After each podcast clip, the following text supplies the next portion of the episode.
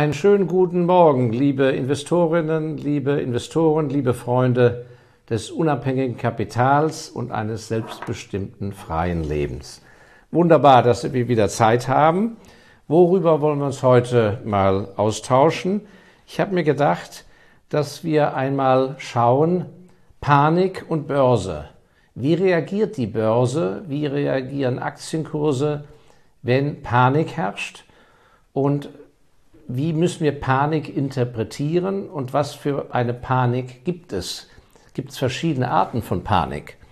Und äh, bevor wir da einmal so ein bisschen die Statistik uns anschauen, ich hoffe, es langweilt Sie nicht, äh, muss man eines klar sagen, es gibt natürlich, daran sollten Sie immer denken, alte, gute Regeln, die sich sehr bewährt haben, durch jede Art von Krise als Vermögensinhaber besser oder gut durchzukommen. Das eine geht ja auf den Spruch zurück in dem Stück Kaufmann von Venedig, nie alle Schiffe auf einer See. Ja, das heißt, so sehr Sie auch von etwas überzeugt sind, so sehr Sie emotional verbandelt sind mit einer Aktie oder einem Unternehmen oder einer Branche, niemals alles auf eine Karte setzen. Es sei denn, Sie sind ein Berufsspieler oder ein Berufsspekulant. Das ist, ist, ist etwas anderes. Wenn man das professionell macht, das ist eine bewusste Entscheidung. Aber für den Normalsterblichen, wenn ich so sagen will, Berufstätigen oder Unternehmer, nie alle Schiffe auf einer See. Das heißt, nicht alles in einer Branche. Wir reden ja hier über das freie, liquide Kapitalvermögen. Nicht alles in einem Land. Ganz wichtig. Nur weil Sie eben in Belgien geboren sind, sollten Sie nicht nur belgische Aktien haben, aber nach wie vor ist es so, der sogenannte Kirchturmaspekt, der Home Bias, dort wo der Mensch lebt und geboren ist oder groß wird, dort hat er dann auch seine meisten Investments. Und das ist natürlich ganz, ganz falsch. Und das Gleiche gilt natürlich auch für die Währungen. Niemals sein gesamtes liquides Vermögen oder die Sachwerte, die dahinter sind, in einem Währungsblock nur zu haben und sich da nicht durch hohe Zinsangebote wie ehedem im südafrikanischen Rand locken zu lassen, sondern immer im Gesamtpaket zu sehen. Also das ist eine ganz entscheidende Sache. Und um Ihre Angst und Sorge vor Krisen und Panik ein wenig äh, zu erleichtern oder dass sie weniger Angst haben, sollten sie sich auch immer bewusst sein, sie sollten überhaupt gar keine Angst haben. Denn wenn sie ordentlich aufgestellt sind, kann ihnen ja gar nichts passieren. Sollten sich über eines im Klaren sein. Der Mensch ist in seiner Grundpsychologie so veranlagt. Euphorie, Zugewinn, reicher werden, schönes Wetter erträgt er, schönes Wetter im übertragenen Sinn, erträgt er jahrelang. Da hat er überhaupt kein Problem mit. Steigende Kurse und so weiter, wunderbar. Da kommt eher so dieses Gefühl auf, oh, ich könnte noch mehr verdient, ich hätte mehr verdienen können und so weiter. Fear of missing out, wie mein Kollege, äh, Kollege Kolbe sagt. Aber wie gesagt, diesen Zustand erträgt er sehr lange und deshalb ist es eben auch historisch so, dass meistens die Hosse, also Kursaufschwünge dauern meistens länger, als man denkt, obwohl vielleicht schon Warnzeichen da sind, und die Kurse steigen viel höher, als man denkt.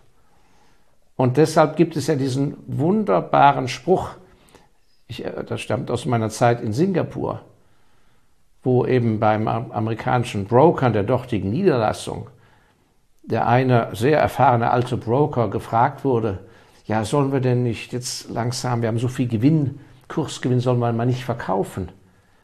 Und dann hat er gesagt, but why? We are in an upmarket. Nach wie vor geht es bergauf, also bleibt man engagiert, selbst wenn man nicht ein Langfristanleger ist. Und umgekehrt ist es einfach so, das Gegenstück zur Angst und zur Krise ist äh, das Gegenstück nicht zu Angst, sondern zu dieser Euphorie, zum Ertragen der Euphorie, dem angenehmen, langen Ertragen der Euphorie, ist es im Gegenstück bei Krise und Sorge und Angst, das hält der Mensch nicht sehr lange aus. Das heißt, der Ausschlag nach unten, Kursverluste mögen sehr heftig sein, aber in der Regel ist das zeitlich viel kürzer, als man im Moment der Sorge und Angst vermutet. Die innere Einstellung oder ein Unterbewusstsein, jetzt ist die Welt zu Ende, das wird nie mehr was, ist eine natürliche Reaktion, zielt aber an der Realität vorbei, denn in der Regel, dadurch, dass der Mensch diesen Zustand nicht lange erträgt, wird dieser Zeitraum viel kürzer. Und das ist ja ganz klar, denn was passiert im Zustand der Angst und der Riesensorge? Die Menschen müssen sich recht schnell entscheiden, weil es saust ja bergab. Die einen sagen sich, das kümmert mich nicht, ich bin so gut aufgestellt, ich habe genug Cash, ich brauche das Geld nicht, ich glaube an die Firma, ich verkaufe die Aktie nicht. So, damit scheidet der als Verkäufer im Markt aus.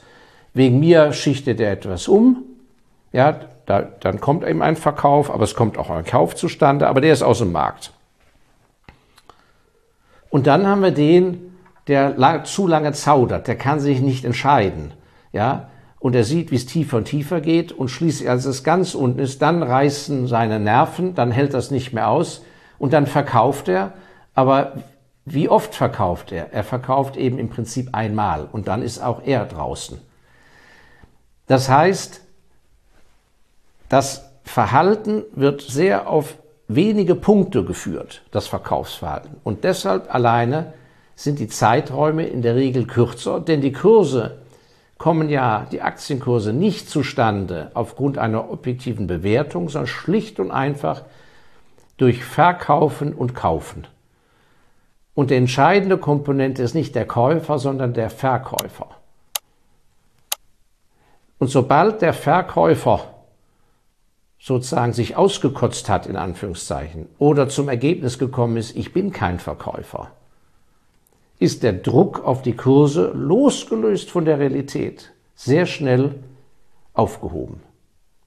Also darüber müssen sich immer im Klaren sein und um zu denen zu gehören, die nicht so schnell von der Angst erfasst werden, ist ebenso wichtig der amerikanische Spruch Never bet the farm.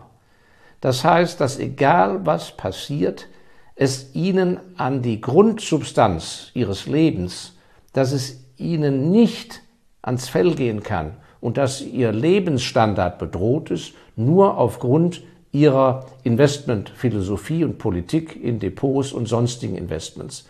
Mit zu viel Zahlungsverpflichtungen, Nachschussverpflichtungen, nicht genug Cash und vor allem, was ist streng verboten, niemals bei noch so lukrativen Geschäften ihr Privatleben, aber auch ihren privaten Bereich, wie zum Beispiel ihre private Wohnung, wenn die im Eigentum ist, die als Pfand oder mit Hypothek zu belasten zur Finanzierung dieser großartigen Geschäfte.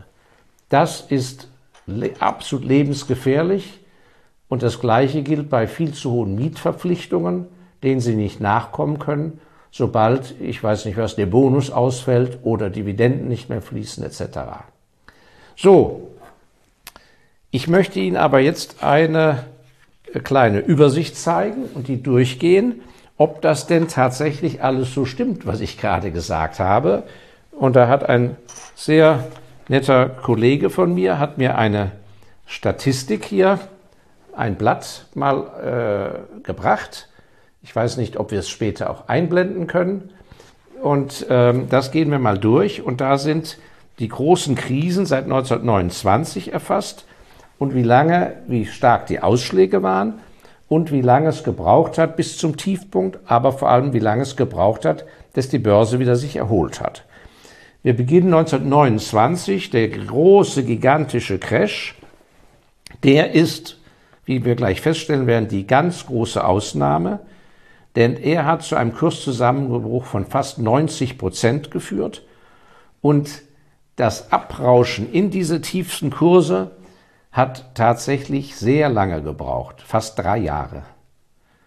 Aber entscheidend ist, wie lange hat es wirklich bis zur Erholung gebraucht. 8000 Tage, also ganz viele Jahre.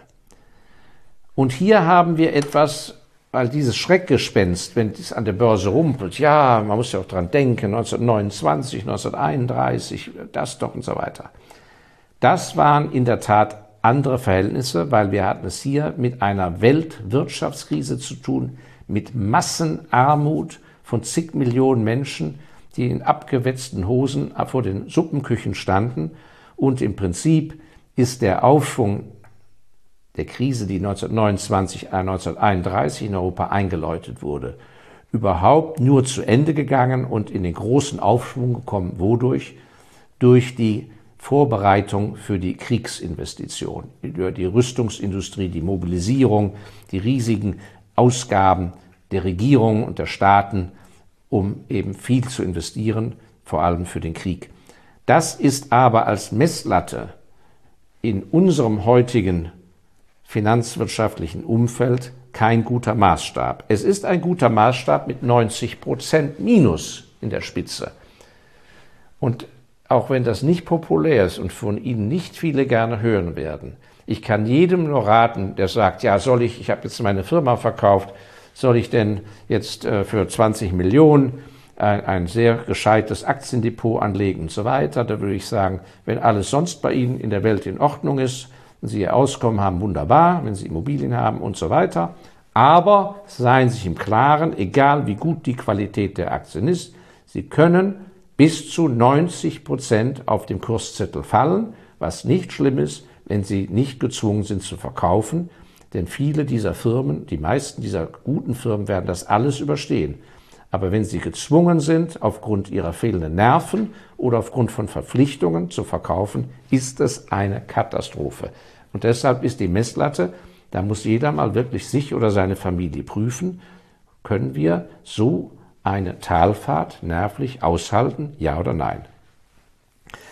Wenn wir danach weiter vorangehen, also der Angriff auf Pearl Harbor 1941, hat einen Ausschlag nur von minus 20 Prozent, obwohl es ja die Amerikaner in den Krieg getrieben hat und eine Katastrophe war. Und es hat nur 140 Tage gebraucht, diese minus 20 zu erreichen. Und schon weit weniger, ein Jahr später, war alles sozusagen wieder vorbei. Das Kennedy-Attentat ja auch ein, ein absoluter Medienschlag und Tragikschlag gewesen, hat praktisch überhaupt null Auswirkungen gehabt. Ja, der, das gleiche, der Anschlag auf die Olympischen Spiele in München 1972 hat dafür gesorgt, dass 40 Tage lang es runterging, aber schon nach 50 Tagen war alles wieder ausgeglichen und es ging gerade mal 4 Prozent runter. Der Golfkrieg 1990, furchtbar gerade mal minus 17 Prozent. Nach 70 Tagen war das Tief erreicht und nach, 100, nach einem halben Jahr war es ausgesessen. Anschlag aufs World Trade Center mit ja irren langfristigen politischen Folgewirkungen. Ausschlag 12 Prozent innerhalb von zehn Tagen, nach einem Monat schon wieder ausgesessen. Und selbst die gigantische, riesige Problematik 2008 2009 die Pleite, Lehman-Pleite, äh, Bear Stearns-Pleite, die große Finanzkrise ausgehend von Wall Street, hat natürlich zu einem massiven Rückschlag geführt von über 50 Prozent im Schnitt. Unsere Fonds waren Gott sei Dank viel besser und hat immerhin anderthalb Jahre in Anspruch genommen, die Krise. Aber schon nach 1500 Tagen, also nach relativ kurzer Zeit hat wieder eine massive Erholung eingesetzt, die ja bis zum Jahr 2021 angehalten hat. Und auch im Februar, März 2020 mit den Corona-Maßnahmen mit 34 Prozent Rückgang war eine recht schnelle Geschichte. Diese 34 Prozent, das ist, was ich eben sage, die Angst dominiert in der Regel kurz. Das war wenig mehr als anderthalb Monate, aber schon nach drei Monaten war das wieder ausgestanden. Also, im Fazit, mir kommt es jetzt auf Details nicht an, aber im Fazit ist zu unterscheiden, das ist das A und O. haben wir es mit einer fundamentalen Weltkrise zu tun, die wirklich jeden, fast jeden einzelnen Konsumenten und Verbraucher betrifft, der einfach nicht mehr so kann wie vorher, dann hat das lang auswirkende, aus, lang wirkende Folgen, massive Folgen. Aber seit der Weltwirtschaftskrise haben wir das in dieser massiven Art fast nicht mehr gehabt. 1973 die, die Ölkrise, der Schock, hat, war etwas auch auf der längeren Seite, aber nicht massiv. Die anderen Krisen, meistens vor allem wenn sie politisch bedingt sind, gilt der alte Spruch, Krisen, politische Krisen haben kurze Beine. Also, auch in der Überprüfung der Vergangenheit zeigt sich, dass diejenigen, die ordentlich aufgestellt waren oder in ihrer Depotstruktur sich dann ordentlich umgeschichtet haben, die Zeit genutzt haben, dass diejenigen gut beraten waren, an den guten Sachwerten festzuhalten und dass sie nicht Gefahr gelaufen sind, ein halbes Leben jetzt nur noch im Dreck zu hängen. Deshalb galt für mich immer schon, von früher Jugend an, ich möchte was nach jeder Krise haben. Einmal möchte ich was dazugelernt haben, Erfahrung gesammelt haben, aber ich möchte von den guten Sachen mehr Stücke haben, mehr Aktien von den guten Firmen. Und in der Regel habe ich immer die Zeit genutzt, mich von schlechten Fonds, von schlechteren Aktien zu trennen und habe die Zeit genutzt, in die dann preiswerter gewordene gute Qualität umzuschichten, was ich vorher nicht machen konnte, weil mir die Preise zu hoch waren.